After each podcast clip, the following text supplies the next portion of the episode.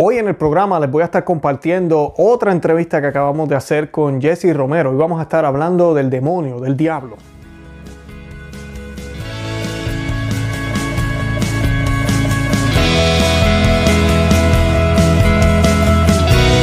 Bienvenidos a Conoce, Ama y Vive tu Fe. Este es el programa donde compartimos el Evangelio y profundizamos en las bellezas y riquezas de nuestra fe católica. Les habla su amigo y hermano Luis Román y quisiera recordarles que no podemos amar lo que no conocemos y que solo vivimos lo que amamos.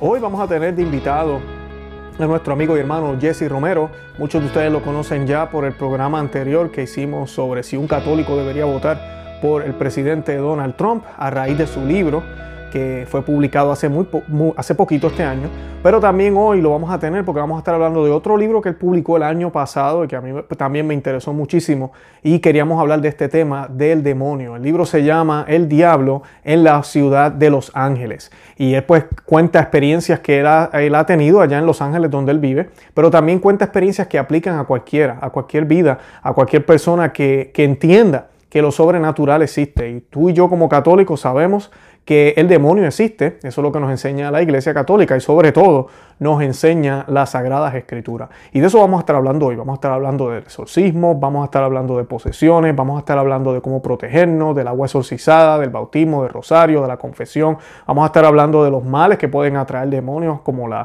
pornografía, el esoterismo, la brujería, todo ese tipo de cosas. Vamos a estar dialogando hoy, vamos a estar mirando a la luz de las Escrituras y a la luz del libro de Jesse Romero cómo podemos estar preparados y pelear esta batalla aquí en la tierra, pero que es una batalla que sabemos que tiene consecuencias y es una batalla también supernatural. De eso y mucho más vamos a estar hablando hoy. Eh, yo quisiera invitarlos a que visiten en el enlace en, disculpen, en la descripción que vamos a estar colocando del programa, vamos a estar colocando los enlaces de donde se puede conseguir el libro de Jesse Romero y donde pueden conseguir también información sobre su apostolado y su ministerio y todo lo que él hace. Además de eso, también los invito a que visiten el nuestro, conoce ama y vive tu fe.com, que se suscriban aquí al canal en YouTube, a nuestro canal, conoce ama y vive tu fe, que nos busquen por el mismo nombre en Facebook, Instagram y Twitter y nos sigan y que se le den me gusta, que lo compartan, que comenten, que les dejen saber a otros que existimos.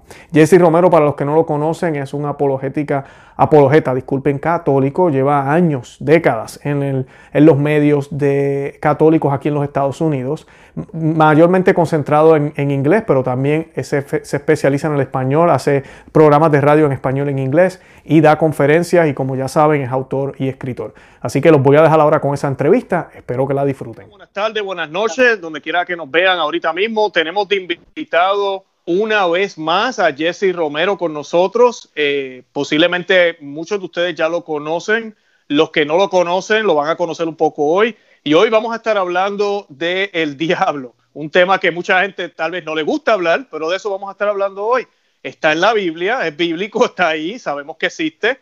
Y vamos a estar hablando hoy de un libro que nuestro hermano y amigo Jesse Romero escribió, si no me equivoco, salió el año pasado, fue publicado el año pasado, que se llama El Diablo en la Ciudad de Los Ángeles. Eh, correcto, ¿verdad, Jesse? Sí. Bueno, y Jesse, primero que nada, ¿cómo estás? Bendecido, gracias hermano por invitarme otra vez. De nuevo, gracias. Qué bueno. Antes de empezar, como siempre hacemos, vamos a hacer un Ave María en latín, eh, hablando del demonio. El demonio detesta a la Santísima Virgen porque ella es quien aplastará o ya ha aplastado, se podría decir, la cabeza de, Satanás. Y él odia el latín porque es la lengua universal de, de la Santa Iglesia Católica. Así que la vamos a hacer en el nombre del Padre y del Hijo y del Espíritu Santo. Amén. Ave María, gratia plena, Dominus tecum, benedicta tu en mulierbus, et benedictus frutus ventris tui, Jesus. Santa María Mater Dei, ora pro nobis peccatoribus nunc et in hora mortis nostre. Amén. Amén. En el nombre del Padre y del Hijo y del Espíritu Santo. Amén. Bueno, Jesse, eh, ¿qué te inspiró a ti escribir este libro eh, sobre, sobre el demonio o sobre el diablo? Escribí el libro en primer lugar porque hay tantas personas en la Iglesia Católica hoy día que no creen en el diablo. Y eso, eh, entre los laicos se hizo una encuesta y uh, nomás 17% de laicos católicos creen que hay un diablo, que existe un diablo, como lo describe la Biblia y lo describe la tradición sagrada de la Iglesia Católica. Entre el clero, está poco mejor, pero no mucho más mejor. Otro estudio se hizo en 1974 entre el clero católico y uno de tres, 33% del clero católico no creen en el diablo, dicen que es un mito. Por lo tanto, eso siempre me ha tenido, uh, ha tenido mucho, uh, esto me ha descontrolado bastante saber que personas en nuestra iglesia católica, la iglesia verdadera fundada por Cristo, no creen en una dogma de la fe, porque eso está revelado en la Biblia, está revelado en la sagrada tradición, está revelado en exorcismos, está revelado por concilios que han, ha, habido concilios donde se ha declarado que la iglesia católica cree en ángeles y demonios.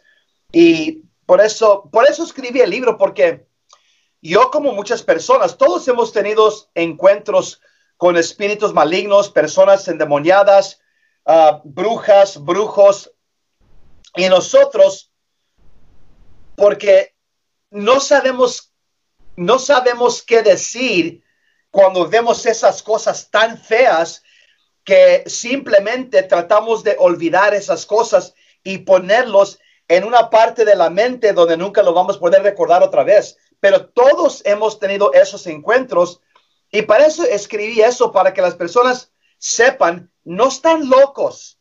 Si tienen sueños y ven cosas en su cuarto, sombras de personas, sienten algo jalando de las piernas, no están locos. Estas cosas es el fenómeno de vivir en este mundo donde hay ángeles y demonios. Y es una batalla hasta que nosotros lleguemos al cielo, vamos a estar batallando contra esos espíritus. Eso es la revelación de la Iglesia Católica. Claro, claro. Sabes que me, recordaste a Fulton Chin eh, que él decía que lo demoníaco es más poderoso cuando se le niega. Y, esa es obra del demonio que creamos que, pues, que no hay un ente diabólico, eh, eh, que el demonio no existe, que no existen los ángeles caídos. Ah, como tú bien dices, sabemos que es doctrina de la iglesia, sabemos que está en las sagradas escrituras. Um, Jesse, ¿y un cristiano debería tener miedo al demonio? No miedo, porque la Biblia nos dice 366 veces no tengan miedo.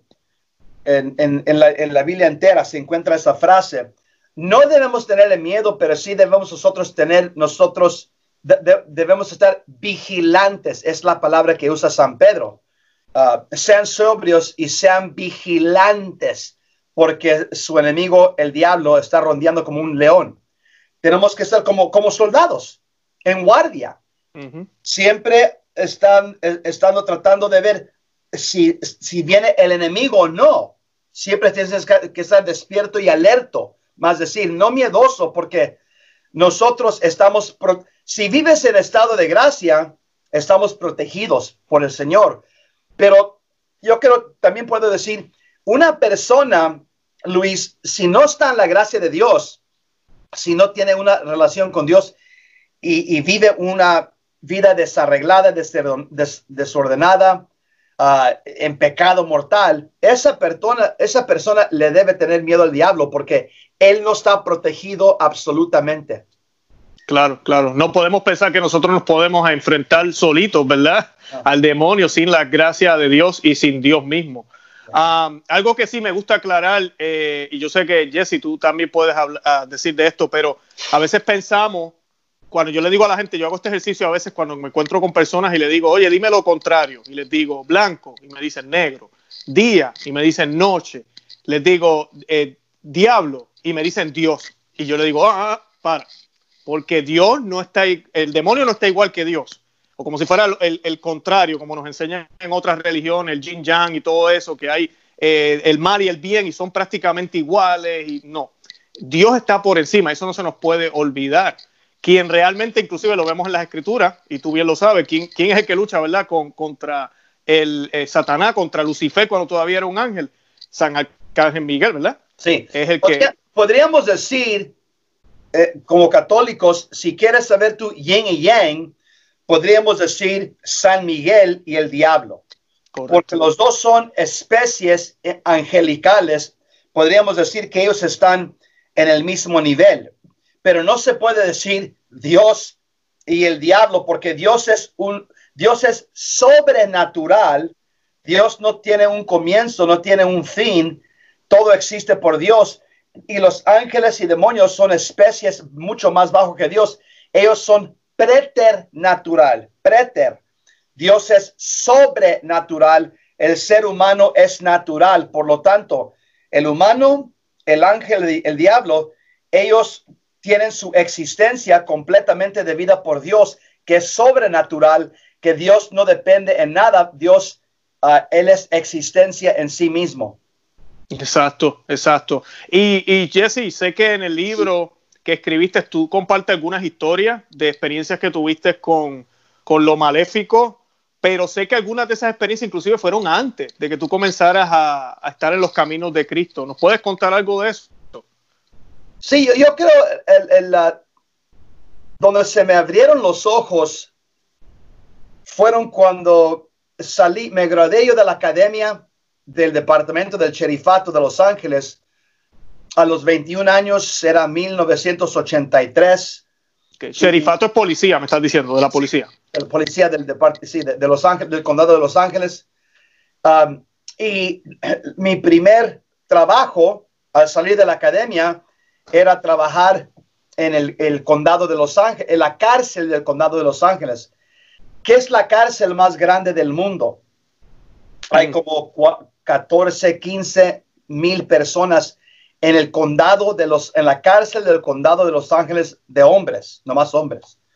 Y pues cuando me tocó trabajar ahí, es como una ciudad en, adentro de una ciudad por tres meses tuve yo que trabajar en una sección del, de, la, de, la, cárcel donde estaban los, uh, las personas que estaban enfermos, eh, tenían enfermedad mental, pero eran también personas uh, que eran uh, asesinos seriales, eran personas que eh, era de lo peor que teníamos en la cárcel.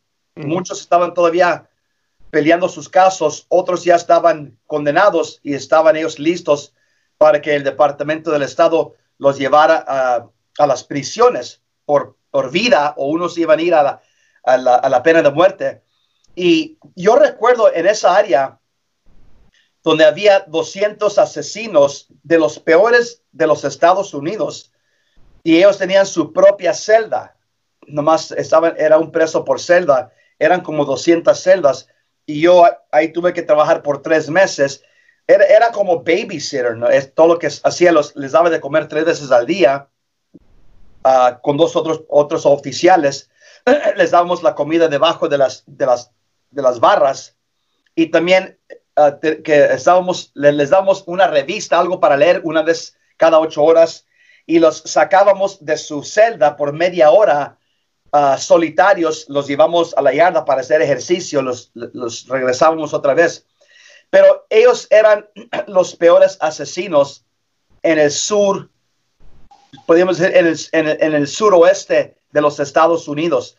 Ahí estaba en ese tiempo un asesino que se llamaba The Night Stalker, Richard Ramirez, mm. uno que mató 40 mujeres en, los en el condado de Los Ángeles.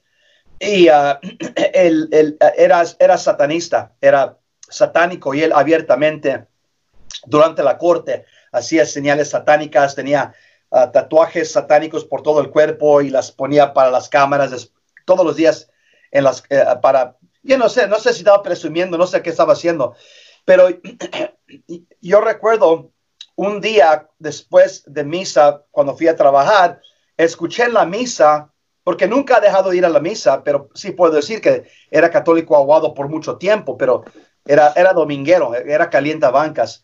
Una vez cuando estaba calentando las bancas, un domingo en la misa, escuché en la, segunda escritura donde San Pablo dice en 1 Corintios 12:3, nadie puede decir que Jesús es el Señor sin el poder del Espíritu Santo.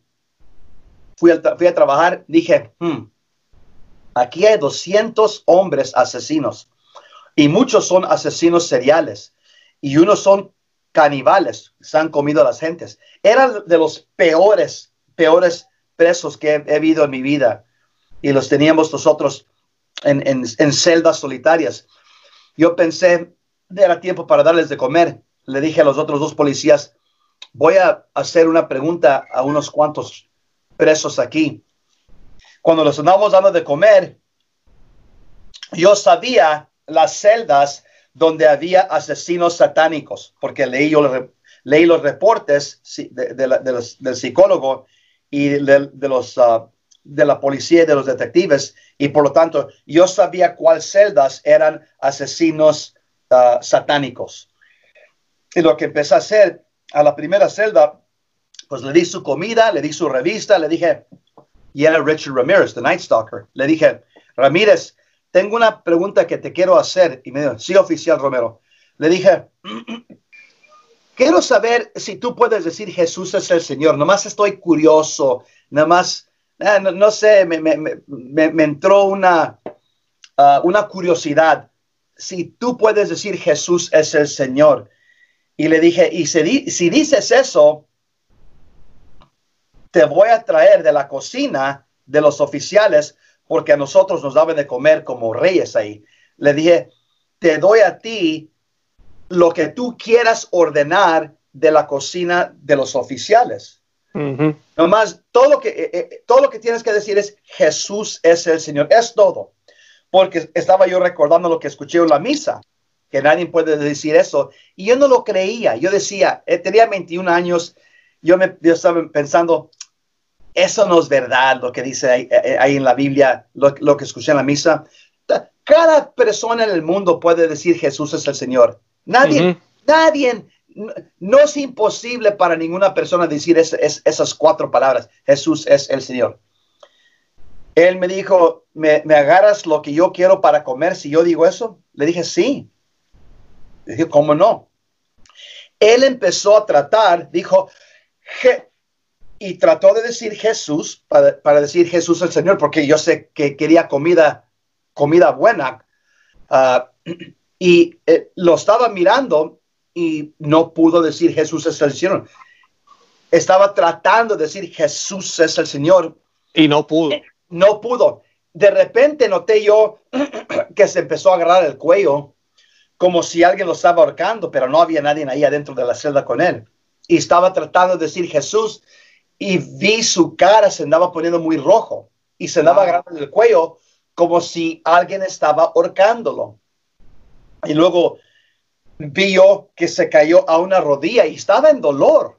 Y era como si, si alguien, ah, si alguien le puso cemento en la boca y le, cerró la boca y no pudo abrir la boca, pero se pude yo escuchar que él estaba tratando de decir algo, pero nada le salía, su boca no podía abrirse. Ahora, yo estaba pensando, este me está, me está vacilando aquí, está jugando conmigo. Mm. porque él, sabe que yo sé que él es satanista.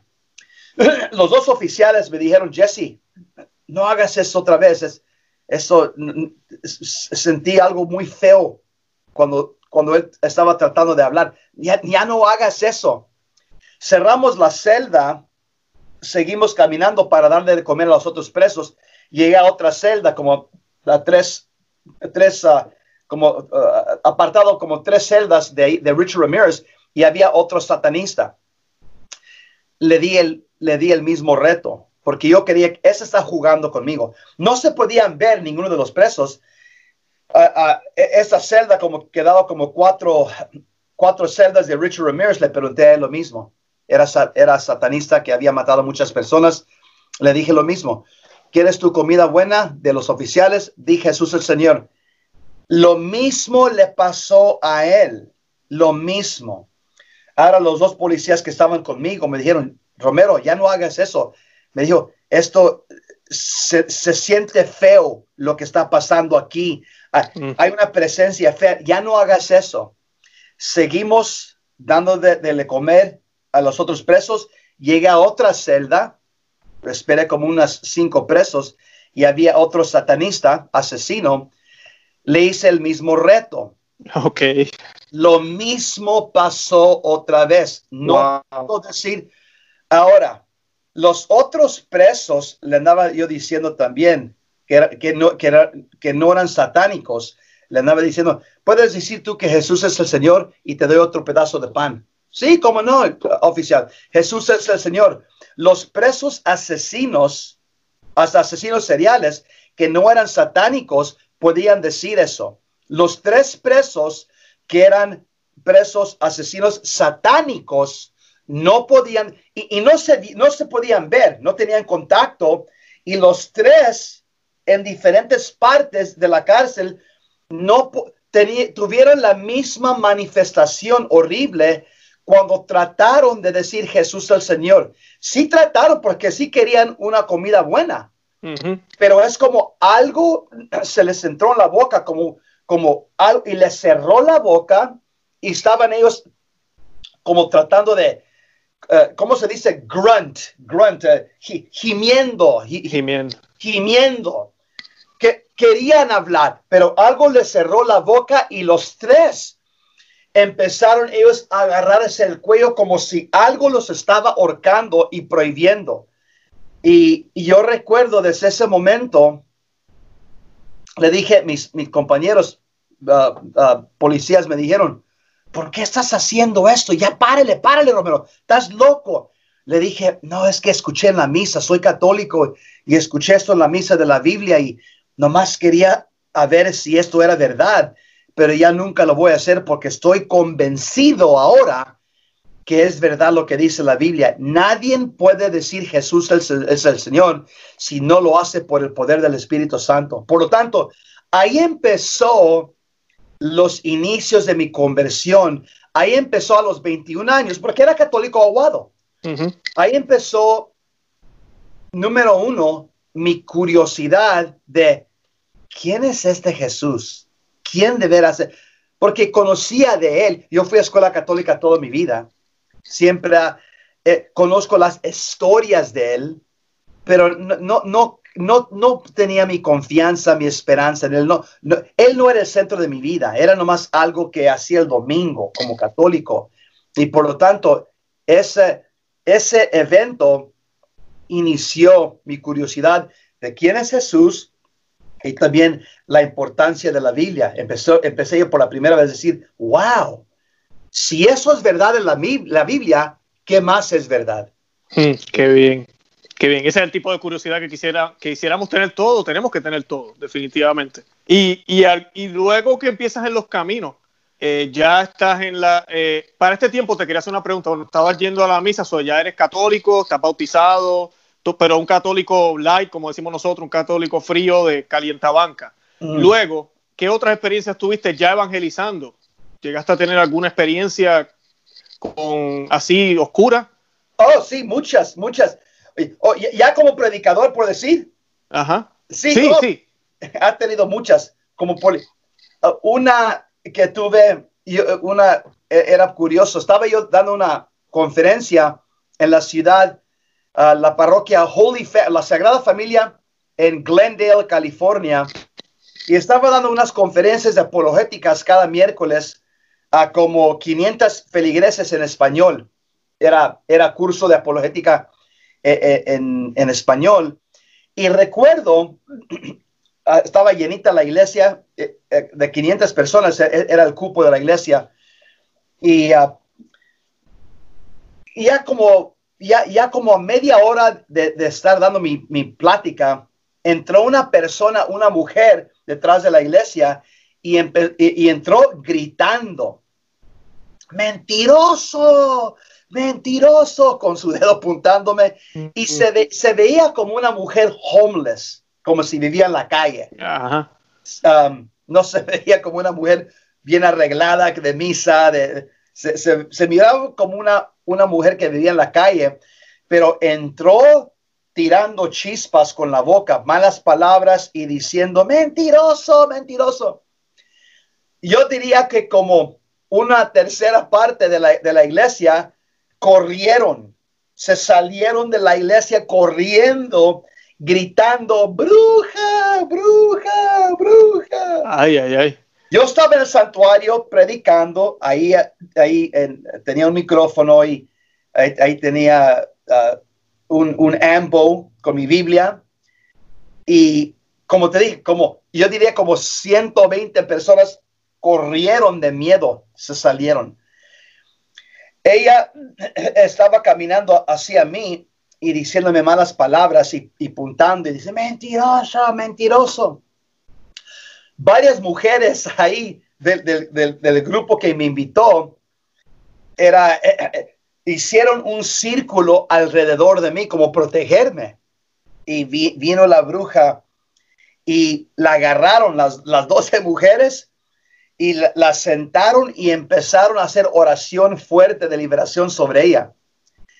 Y pues yo empecé también a entrar en oración y era, e, e, e, era ella estaba gritando y, todavía diciendo malas palabras eh, y las cosas que le salían de la boca eran, eran, cosas, eran cosas feas. Y estaban las mujeres y yo hicimos un círculo y estamos en oración fuerte unos diciendo el rosario, otros haciendo la divina misericordia, otros haciendo oraciones de liberación. Me trajeron agua bendita, le puse agua bendita, sacaron rosarios escapularios, se las pusimos en la bolsa, en su cuello. Estábamos orando por ella como por 45 minutos y ella peleando, tratando de, de, rasguñarme, porque ella me, me, me, me veía a mí y se levantaba y, ella se, se, tiraba a, mi persona y trataba de rasguñarme y las mujeres la agarraban y la sentaban otra vez.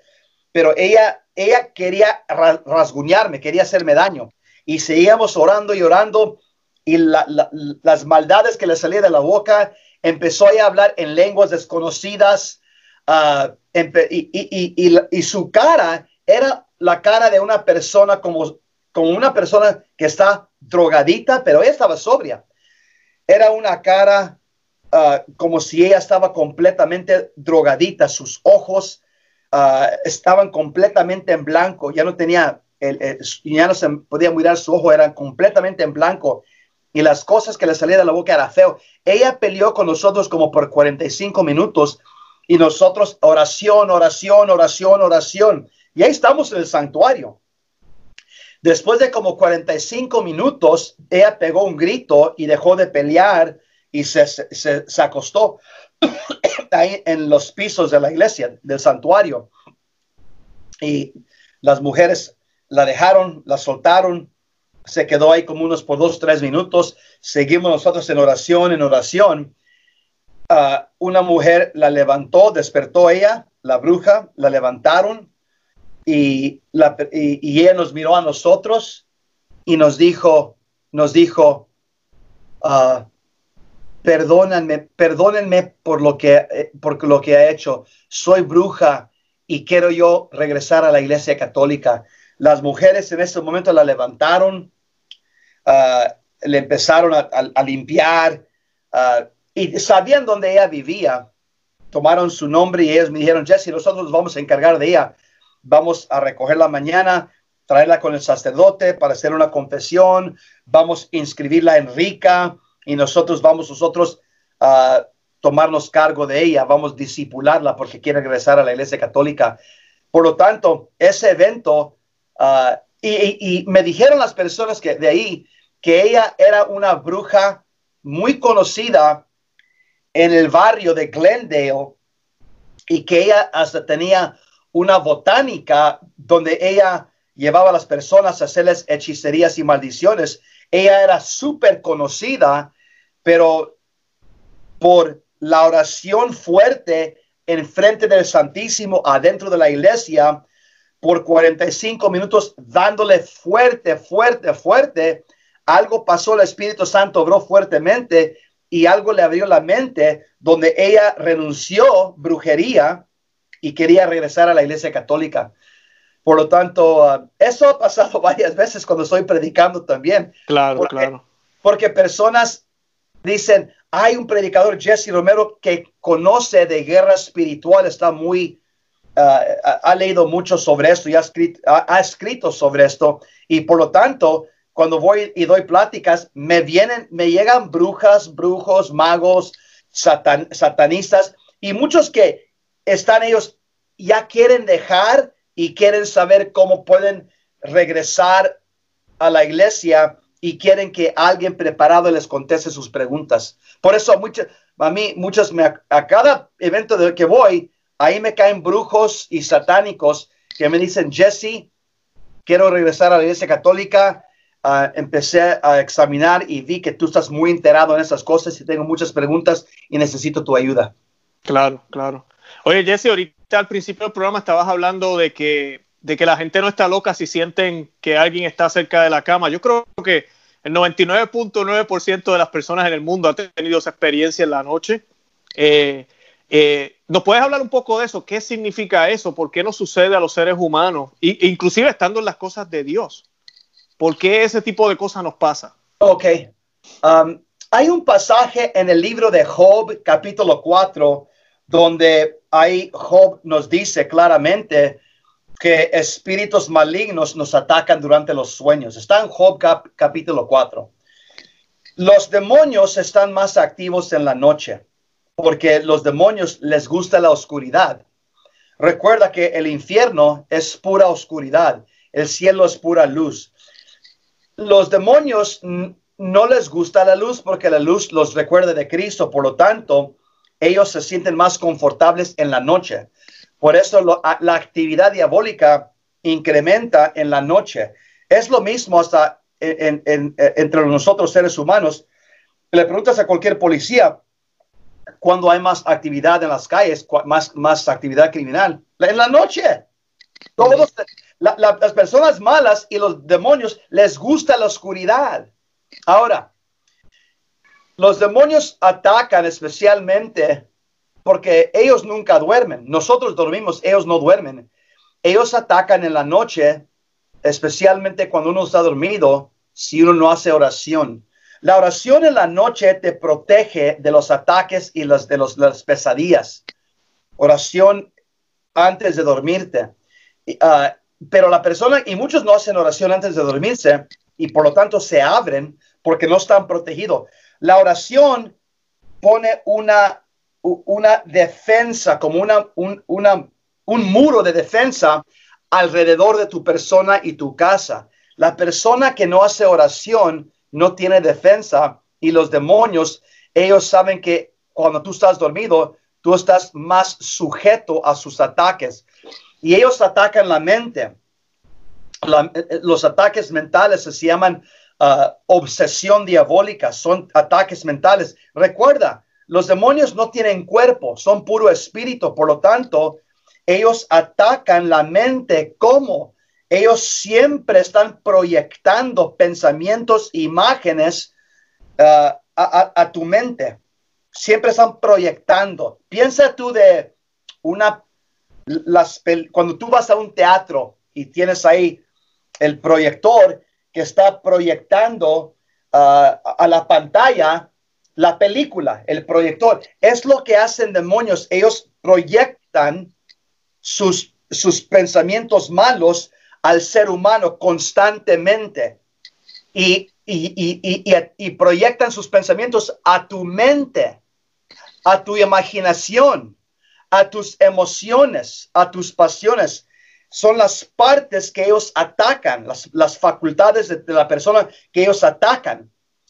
Y por lo tanto, uno está indefenso si no tiene una vida fuerte de oración, porque la, oración Ah, la oración nos hace, hace, construye una muralla de defensa contra las proyecciones de los demonios que constantemente están proyectando cosas malas al ser humano. Por eso escuchas personas decir, ah, no es que las voces que escucho eh, eh, me dicen que, que me mate, que me mate a mi esposa, que maten a mis hijos. Esas voces me dicen que soy estúpido, que, que, no sirvo para nada, que me debo matar. Es precisamente lo que hacen demonios. Ellos proyectan sus, sus pensamientos en voces a tu mente y, y ellos quiebran la mente, hacen la mente tan débil que muchas personas todo lo que hacen van con psicólogos, con, con psiquiatras, están ellos en medicina por el resto de tu vida tratando de, de de calmar esas voces constantemente que no paran. Y hasta los jóvenes, ¿qué hacen los jóvenes? Porque ellos están muy atacados por demonios también. ¿Saben lo que los jóvenes me dicen, lo que ellos hacen para parar esas voces diabólicas? ¿Qué es lo que hacen? Es lo que hacen aquí. Todo el día Mm. ¿Por qué, ¿Por qué miras los jóvenes con esto todo el día? Muchos de ellos están atacados por demonios y ellos me dicen, el, el, único descanso que yo tengo es poner música o algo para tratar de apasantear esas voces. Esas voces es porque los jóvenes no viven en estado de gracia. Si no vives en estado de gracia, tú eres, eh, tú atraes espíritus malignos. Los demonios están atraídos a personas que no viven en estado de gracia. La única defensa, la única defensa contra un demonio que es puro espíritu es uno que vive en estado de gracia. Te voy a dar la definición. Vivir en estado de gracia quiere decir bíblicamente, Juan 15, ser amigo con Dios, número uno. Número dos, en catequesis, estado de gracia quiere decir vivir libre de pecado mortal. Y número tres, también pelear, resistir, pelear los contra el pecado venial. No simplemente decir, oh, pues no tengo pecado mortal, pero sí puedo andar yo diciendo malas palabras y chistes feos durante el día. Y... No, no, no, no, no. Estado de gracia quiere decir vivir en amistad con Dios. Juan 15. Catecismo, párrafo 1997. Tener la Santísima Trinidad viviendo en tu alma, morando en tu alma. Número cuatro, no tener pecado mortal en tu alma y, próximo punto, y hasta pelear y resistir el pecado venial. Por lo tanto, es, es una batalla constante para vivir en la gracia de Dios. Pero eso, eso, cuando San Pablo habla en Efesios 6, ponte la armadura de Dios, de eso está hablando. Está hablando de vivir en estado de gracia. Estás protegido. El que no está en gracia no está protegido.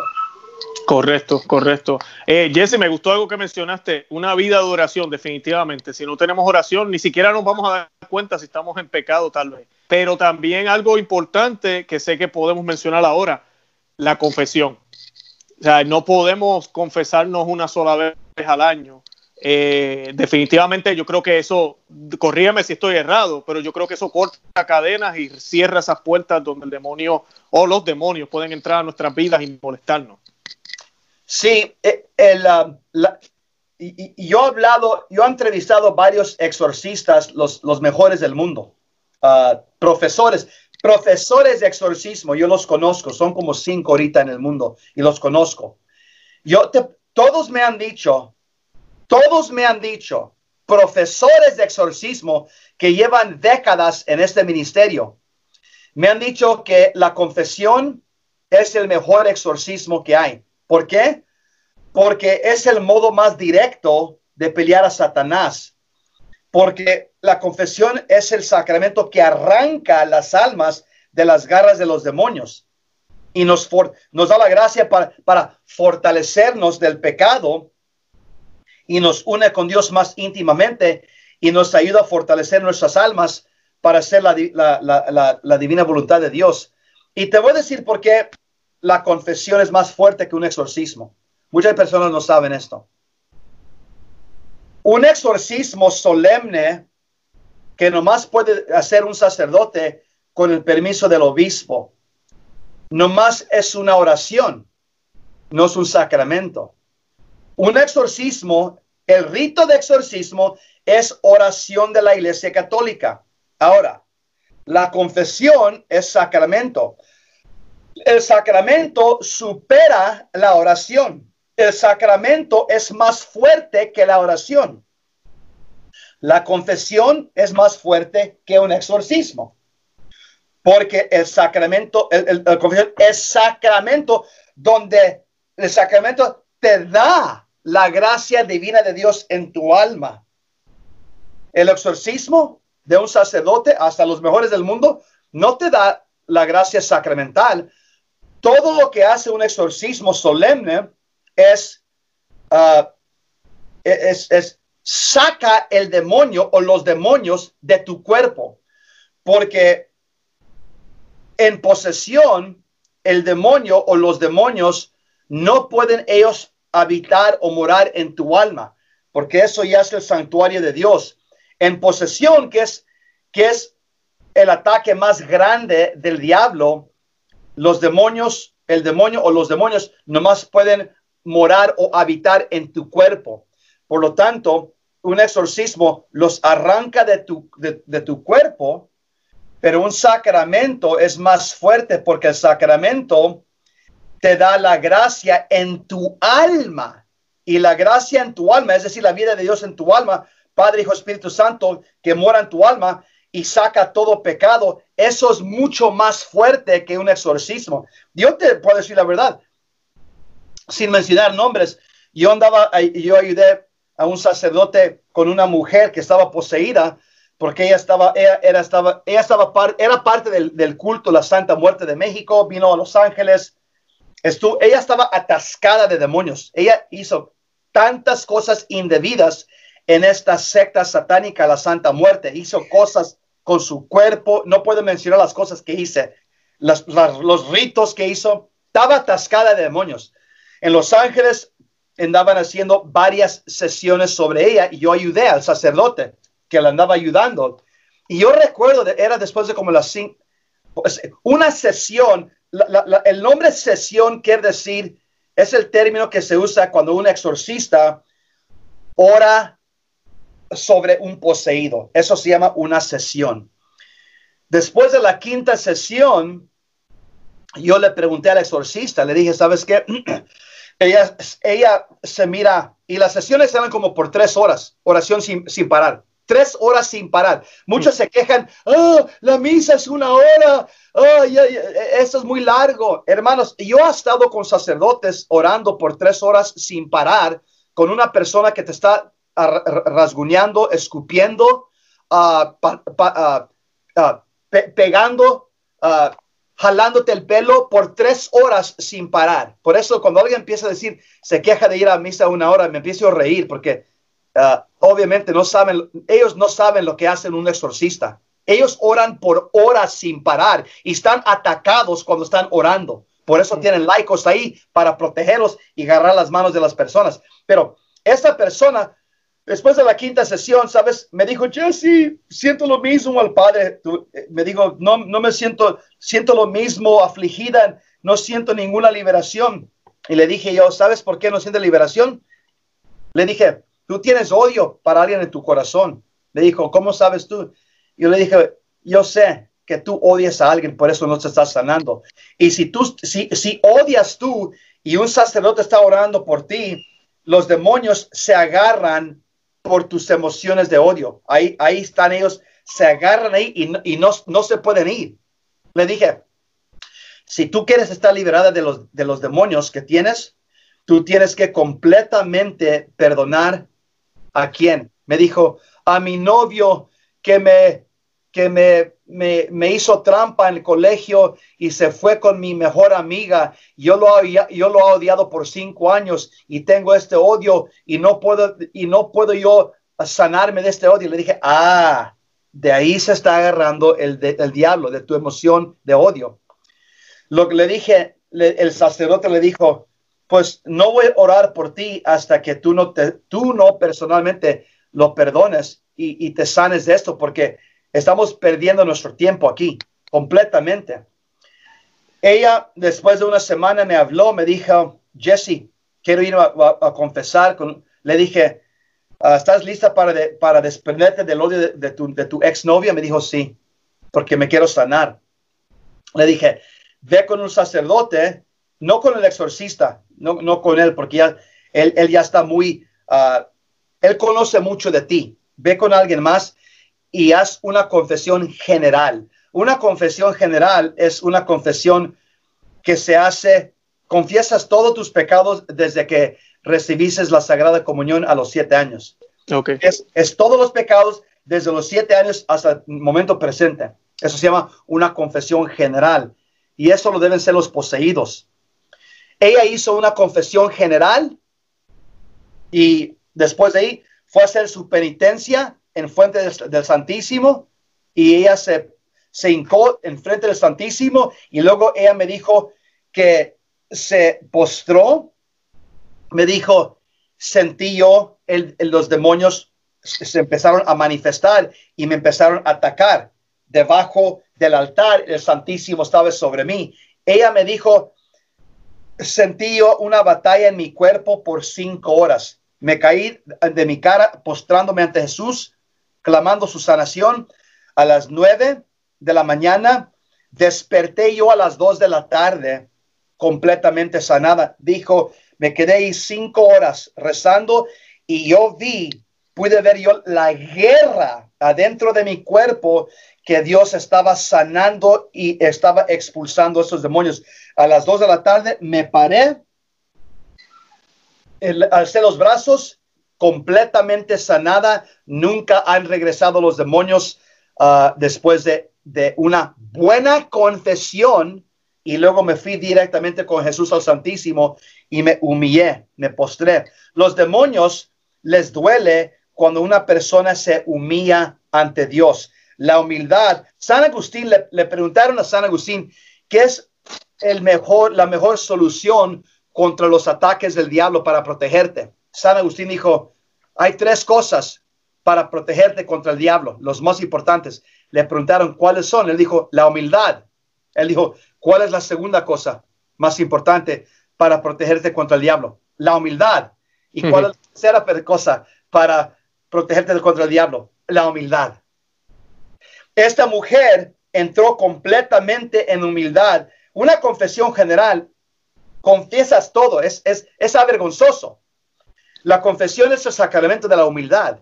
El, de, diablo le, teme ese, ese, sacramento. Y luego se fue y se postró enfrente de Cristo el Santísimo por clamando su, su misericordia por cinco horas. Y ella dice, yo sentí en mi cuerpo una pelea, era como si había en un costal de papa uh, una culebra y una y una, un gato y estaban mm. peleando por cinco horas en mi cuerpo y Jesús los estaba sacando mientras yo estaba postrada, nomás clamando su nombre por cinco horas.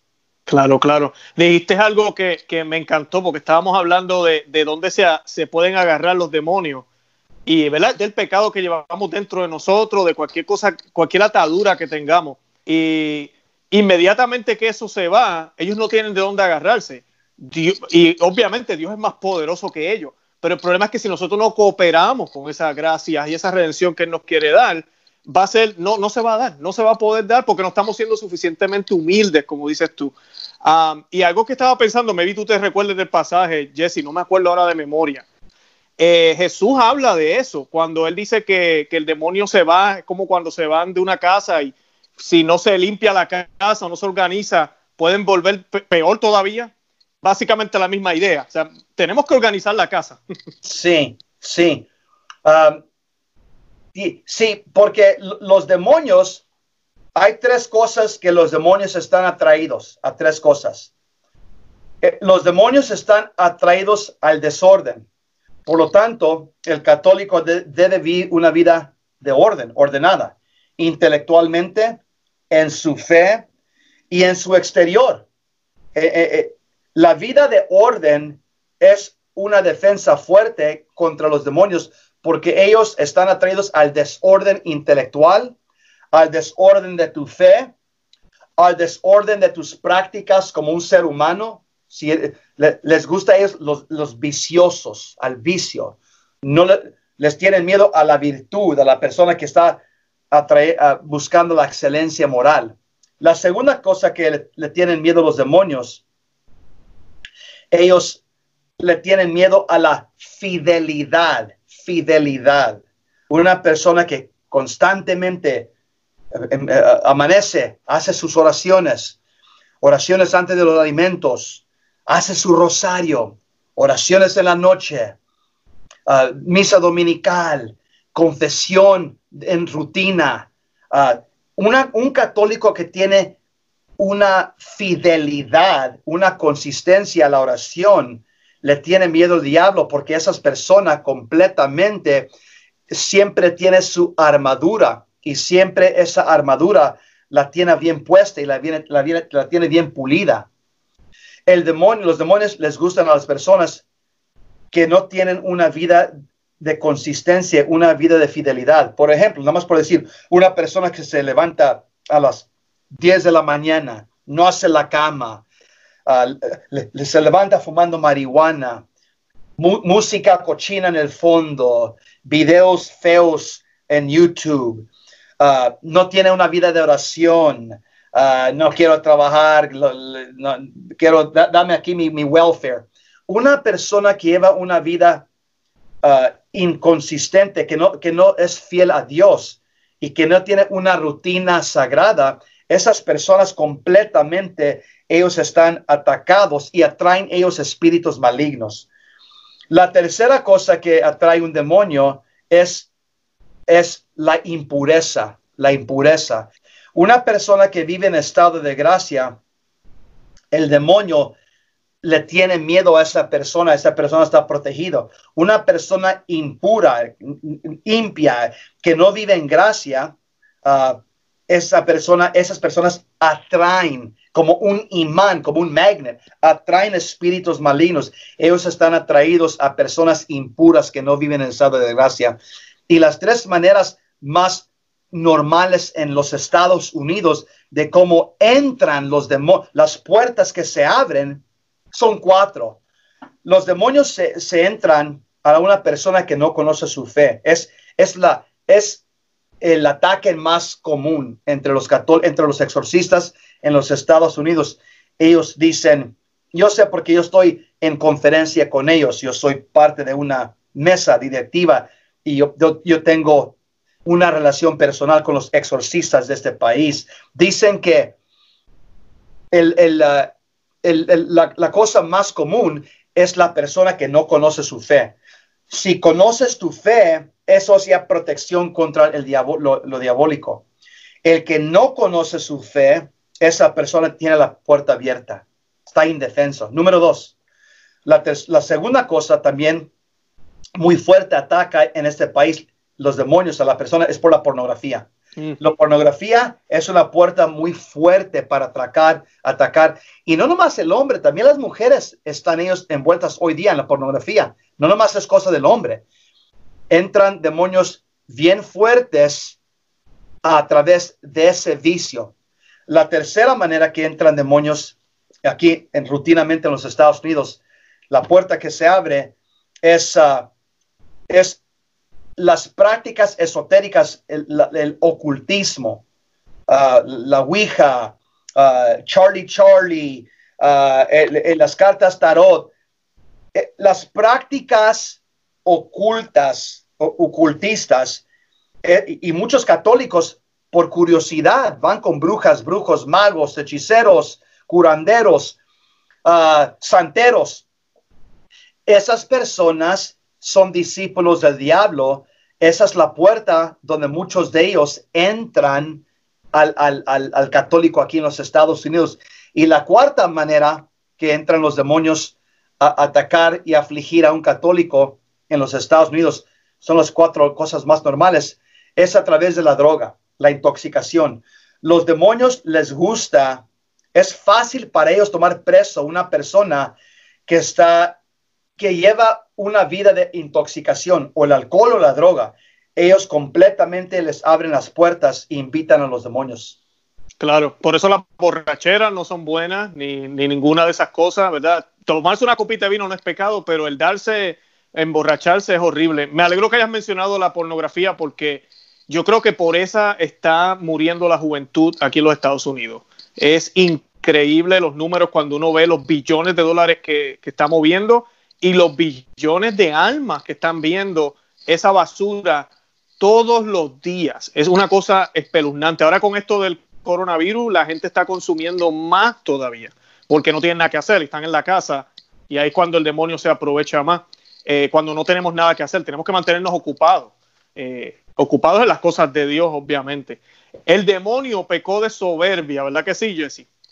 Sí, el demonio se, llamaba Lucifer, era un ángel bueno y él por su propia voluntad, por, nos dice la Iglesia Católica que los dos pecados del demonio, de Lucifer, fueron soberbia y envidia.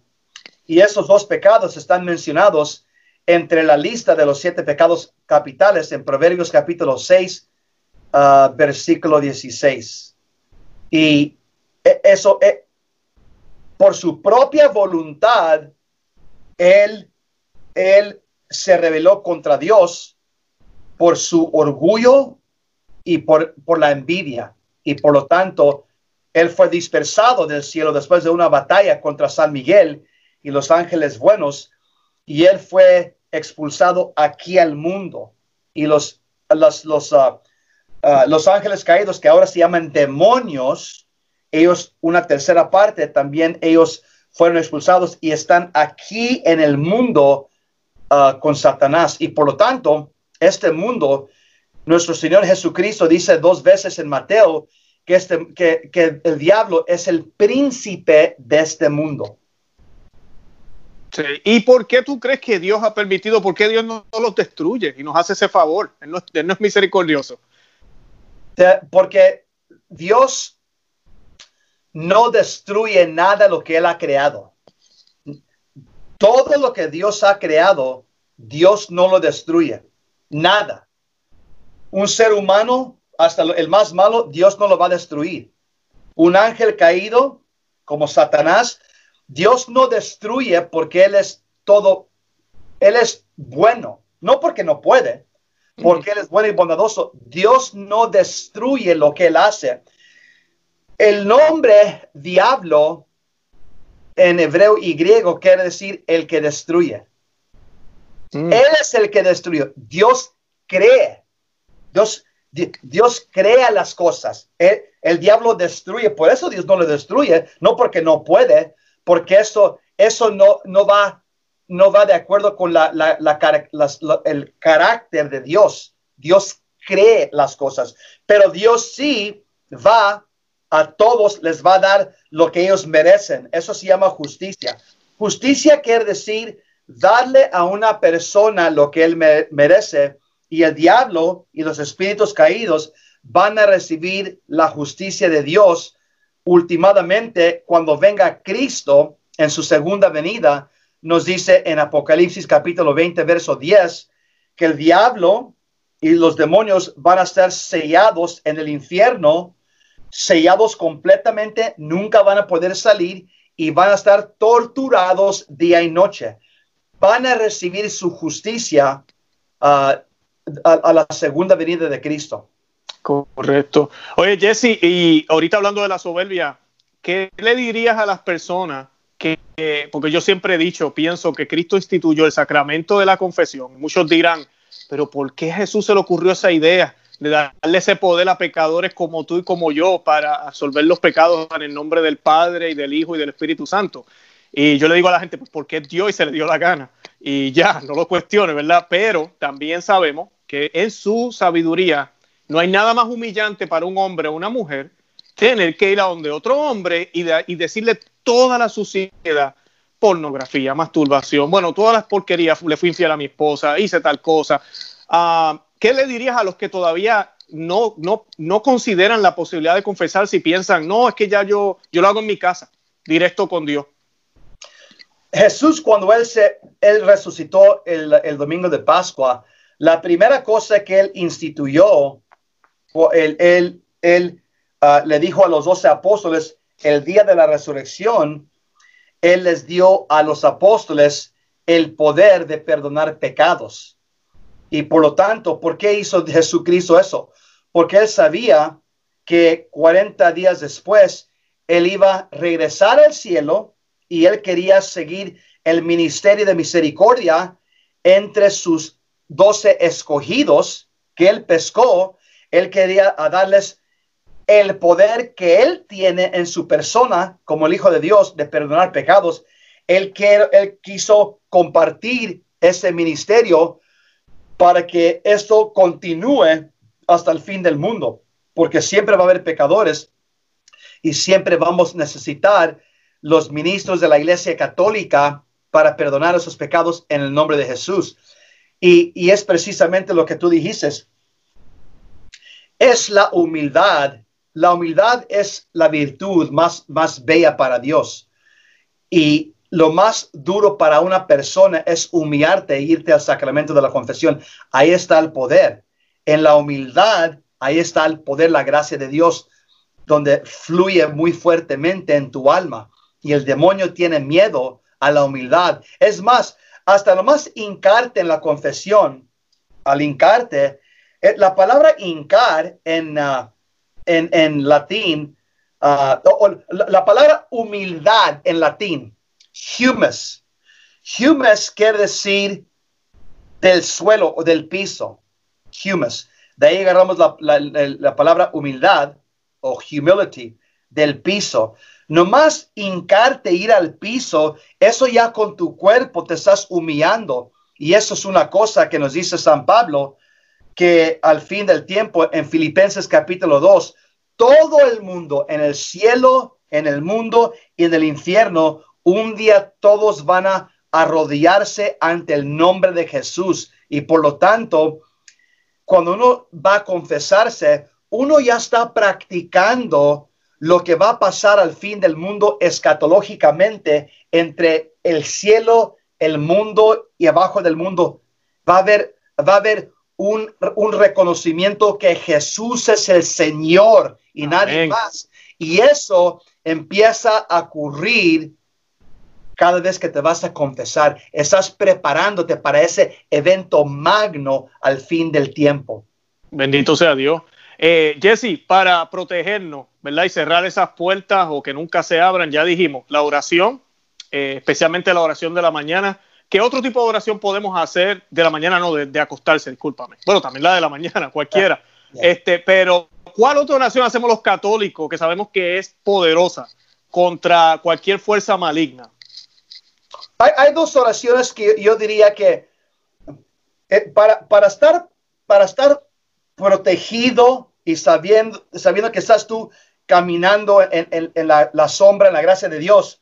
La Biblia dice que debemos orar tres veces al día. En Daniel capítulo 6, verso 10 a 11. Tres días. Mañana, mediodía, noche. E, eso, e, como comemos casi tres veces al día. La Biblia dice, se hace oración tres veces al día. Mañana, mediodía y noche. Daniel capítulo 6, verso 10 a 11 unas oraciones que en la mañana que yo hago en la, en la mañana y en la noche, que incluyo siempre el Padre Nuestro. El Padre Nuestro es la oración más perfecta. Es una oración de exorcismo también, es, es una oración de liberación. Nota cómo termina. Y líbranos del mal. El Papa Benedito, eh, él uh, dio una enseñanza en su, una homilía hace 10 años sobre el Padre Nuestro. Y el Papa Benedito dijo, el Padre Nuestro es oración de exorcismo menor. Termina, líbranos del mal. ¿Quién es el mal? El catecismo te dice, el diablo, Satanás. Otras cosas que yo incluyo en la mañana y en la noche son tres Ave Marías. Hay una tradición de apariciones aprobadas de la Virgen María, aprobadas que si tú haces tres Ave Marías en la mañana y tres Ave Marías en la noche, orándole a la Santísima Trinidad para que te aumente tu fe, amor y caridad y esperanza, la Virgen María promete que ella te va a proteger durante el día y durante la noche del pecado mortal. Tres Ave Marías en la mañana, tres Ave Marías en la noche. Otra oración importante que yo, hago en la mañana y en la noche es la oración a San Miguel el Arcángel. Mm. Arcángel. Esa es oración de exorcismo menor también. Es oración uh, escrito por Papa Leo XIII, al laico. Es escrito para nosotros. Es oración que debemos hacer para protegernos. Es oración de protección contra Satanás. Estamos clamando a San Miguel. Y es importante los exorcistas dicen, es importante, dice, los ángeles vienen cuando tú los llamas y los demonios resisten uh, uh, y, los demonios vienen a los que no resisten. Es, es, una frase importante. Los ángeles vienen cuando tú los llamas, los demonios vienen cuando tú no los resistes. Mm. Sí, Tú tienes que clamar los ángeles. Están ellos así, mira, listos para que tú los llames. Están desempleados hasta que llames. Los demonios, ellos completamente siempre están en el ataque. El único modo de resistirlo es la oración. Ellos no, no, tú no tienes que clamar al diablo. Ellos ya están completamente en el ataque. Tú tienes que resistirlos con la oración. Otra oración también que yo recomiendo que, que, que incluyan en sus oraciones es otra muy, muy bella. Se llama Alma de Cristo. Ah, Alma, ya. alma de Cristo, santifícame. Santifica. El cuerpo de Cristo, sálvame. Sangre de Cristo, embriágame. Esa oración también es una oración de liberación contra, contra espíritus malignos y es una oración de liberación para protegerte. Por lo tanto, rezar tres veces al día, incluyendo en la mañana y la noche, el Padre Nuestro, tres Ave Marías, San Miguel Arcángel y el alma de Cristo. Claro, claro. Además de eso, ¿qué cosas podemos tener en la casa que nos puedan ayudar a alejar cualquier cosa maligna que se nos acerque? ¿Verdad? Tenemos, imagino, los sacramentales, como el agua bautizada, a mí, el agua bendita, eh, la sal exorcizada. ¿Recomiendas eso? Absolutely. Todas esas cosas son protección contra los espíritus malignos y también tener, estar seguro que no tengas cosas en la casa que atraen a espíritus malignos. Si traíste una estatua de Hawái o de un Buda, Ah, Ah. ya.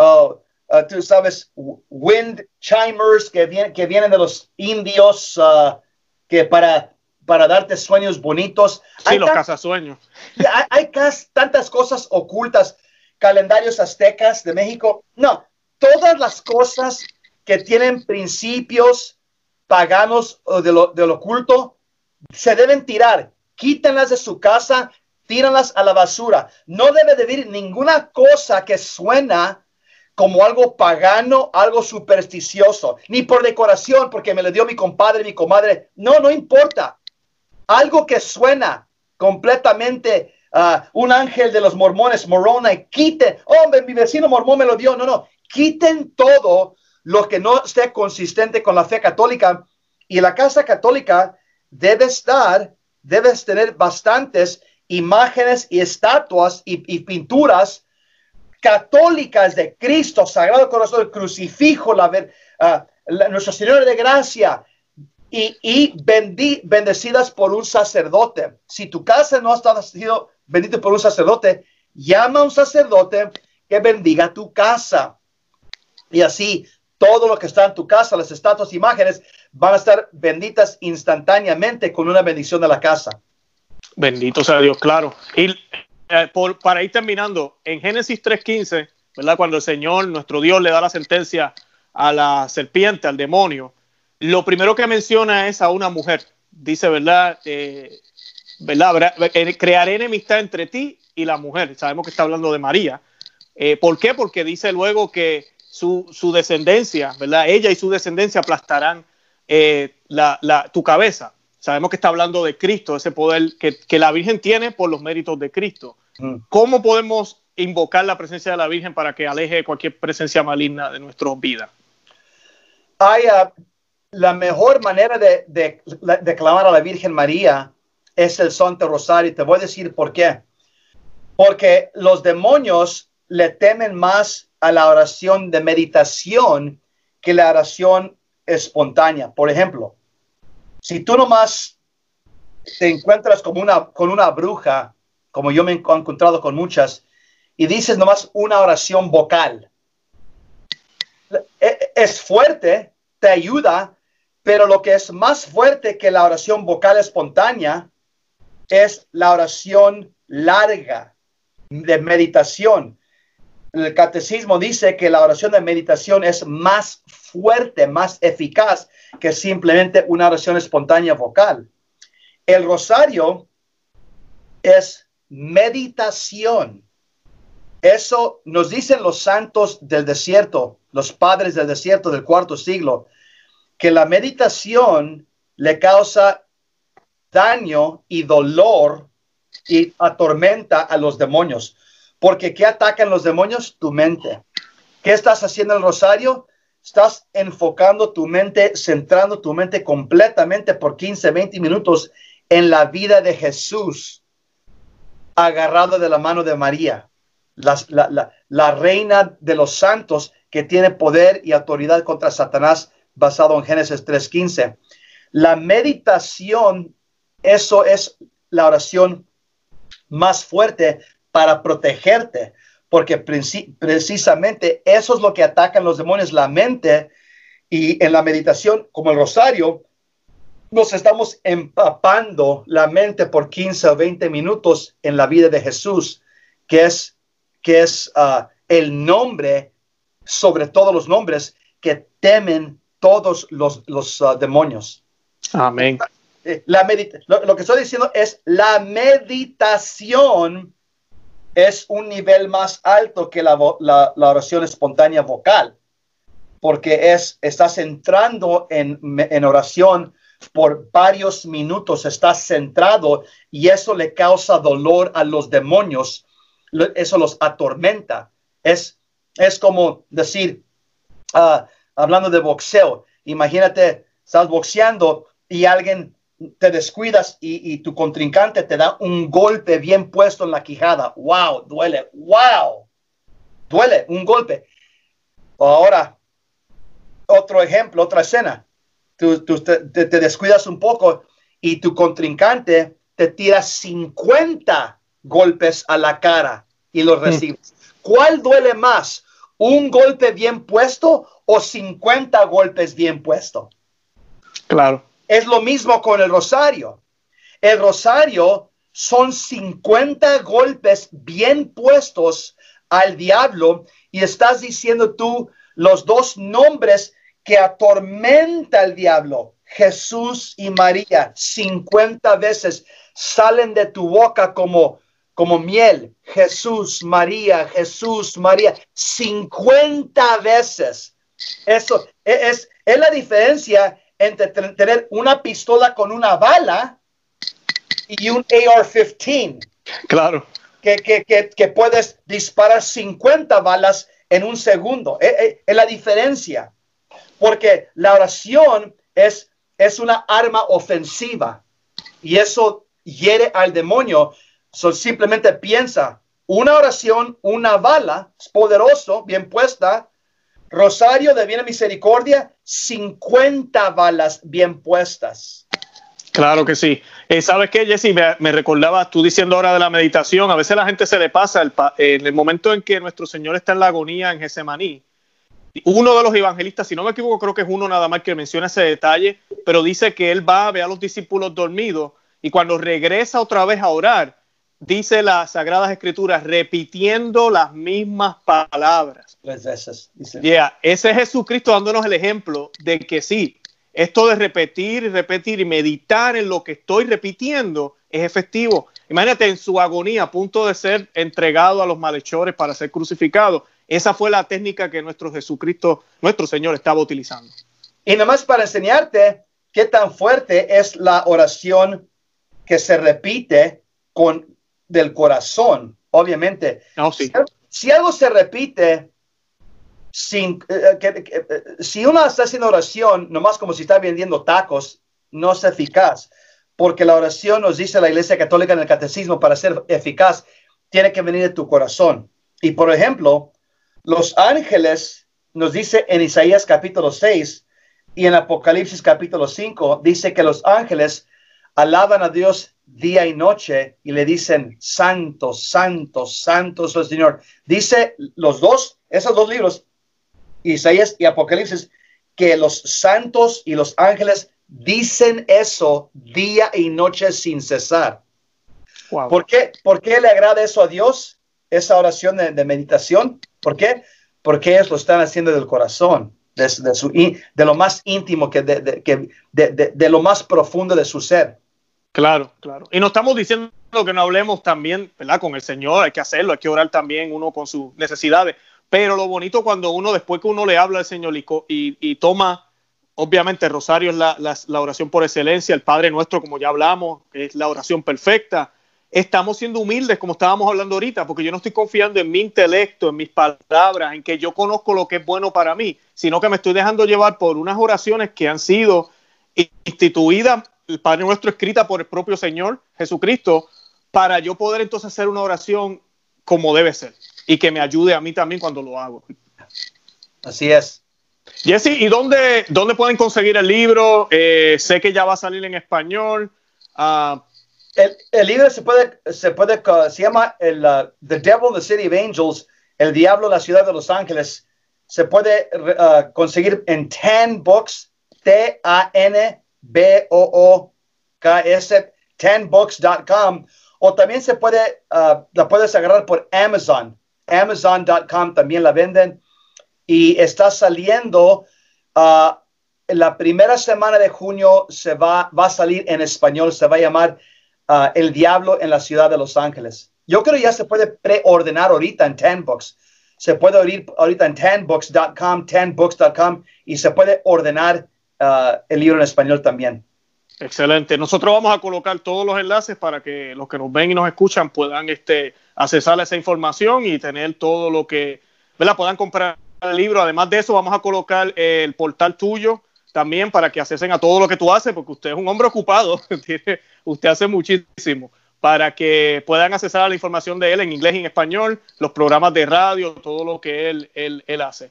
Uh, Jesse hace, discúlpame. Eh, Jesse, una vez más, gracias por aceptar la invitación. De verdad que hoy me encantó el, programa. Eh, hacía rato que aquí en Conoce, Ama, Vive tu Fe no hablábamos de, de Satanás, así un programa como tal. Eh, así que te agradezco todo tu conocimiento, que el Señor te siga bendiciendo, de verdad que, y que te proteja siempre, y siempre que te mantenga con salud, porque siempre tienes ese, se te ve esas ganas de evangelizar siempre y, y de compartir la, la, palabra de Dios. Así es, gracias Luis, igualmente, y bendiciones para, para tu ministerio también. Gracias.